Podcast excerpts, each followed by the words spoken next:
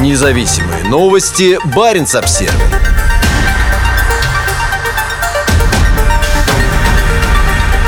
Резолюция ему по сокращению выбросов черного углерода – хороший первый шаг для Арктики. Организация в системе ООН принимает добровольные меры по снижению выбросов черного углерода в Арктике. Международная морская организация ООН ИМО приняла добровольную меру, которая может изменить значительные последствия для выбросов черного углерода в Арктике. С автором резолюции, призывающей к использованию более чистого топлива на работающих в Арктике судах для сокращения выбросов черного углерода в регионе, выступила Канада. По словам Уолта Мейера, старшего научного сотрудника Национального центра данных по снегу и льду США, программа арктического мониторинга и оценки Арктического совета считает черный углерод новой растущей проблемой для Арктики. Арктический совет пришел к выводу, что за последние 9 лет судоходство в Арктике выросло на 25%. По словам Эндрю Дамбрила, ведущего специалиста по морскому судоходству и охране окружающей среды канадского отделения Всемирного фонда дикой природы, отчасти это связано с облегчением облегчением условий для судоходства из-за таяния льдов.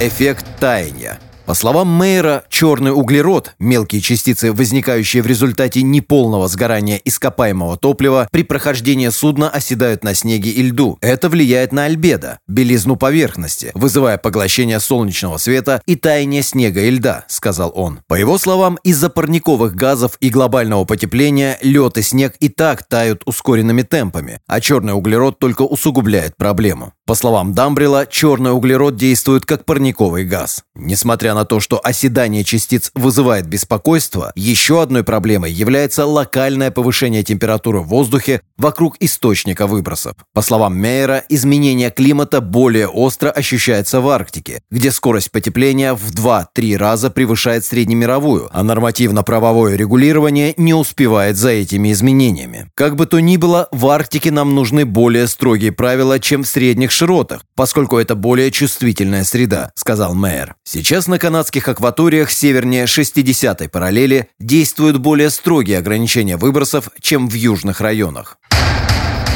Хороший первый шаг. По словам Дамбрила, принятая ИМО резолюция – это хороший первый шаг к декарбонизации. Это мнение разделяют и другие. Это добровольный призыв к судам переходить на более легкое и чистое дистиллятное топливо вместо сжигаемого сейчас на многих судах остаточного топлива, которое тяжелее и производит больше черного углерода. По словам Пола Бламеруса, исполнительного директора независимого некоммерческого исследовательского центра ClearSeas, занимающегося вопросами безопасности и устойчивости морского судоходства в Канаде, добровольность этой меры совсем не означает, что ее не нужно воспринимать всерьез. Большинство мер по борьбе с загрязнением начиналось в качестве добровольных мер по охране природы, сказал Бломерус. Это знак, что начался процесс, который приведет к значительным сокращениям. По словам Бломеруса, переход будет сопряжен с финансовыми затратами, которые кто-то должен будет взять на себя. ClearSeas совместно с другими организациями провела технико-экономическое обоснование перехода морского транспорта в Арктике на природный газ, которое показало, что переход с остаточного на дистиллятное топливо может стоить более чем на 40% дороже. Приполярный совет инуитов активно выступает за принятие мер по этой проблеме. Наша транспортная и продовольственная безопасность зависят от снега, ледяного побережья и морской экосистемы, заявила вице-президент Совета инуитов по международному сотрудничеству Лиза Каперкуалак. По ее словам, хотя инуитские населенные пункты и зависят от завоза грузов морским транспортом, они хотят, чтобы их арктическую среду, море, лед и побережье охранялись, и они очень обеспокоены влиянием черного углерода на таяние льдов. Совет признает, что переход на другой вид топлива требует определенных затрат. Мы попросили правительство создать фонд, который будет компенсировать отрасли затраты на переход. Общины не должны нести расходы на охрану окружающей среды, сказал сказала Каперкуалак. Сау Саулю, старший советник по связям с общественностью Министерства транспорта Канады, рассказала CBC News, что федеральное правительство продолжит субсидировать стоимость завозимых в северные населенные пункты грузов в рамках различных программ, направленных на снижение стоимости жизни и обеспечение продовольственной безопасности северных регионов Канады.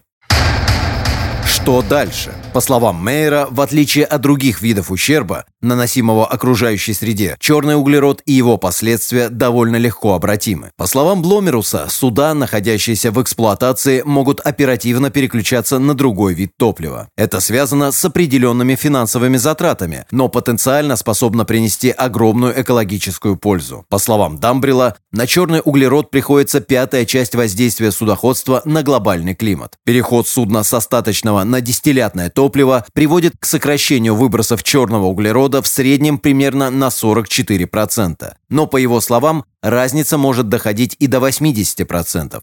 По словам Лю, Канада планирует ввести запрет на использование и перевозку тяжелого топлива в водах Арктики к июлю 2024 года. По ее словам, Канада также работает с другими странами по вопросам мониторинга черного углерода и укрепления мер охраны атмосферного воздуха в Канаде севернее 60-й параллели. Независимые новости. Барин обсервис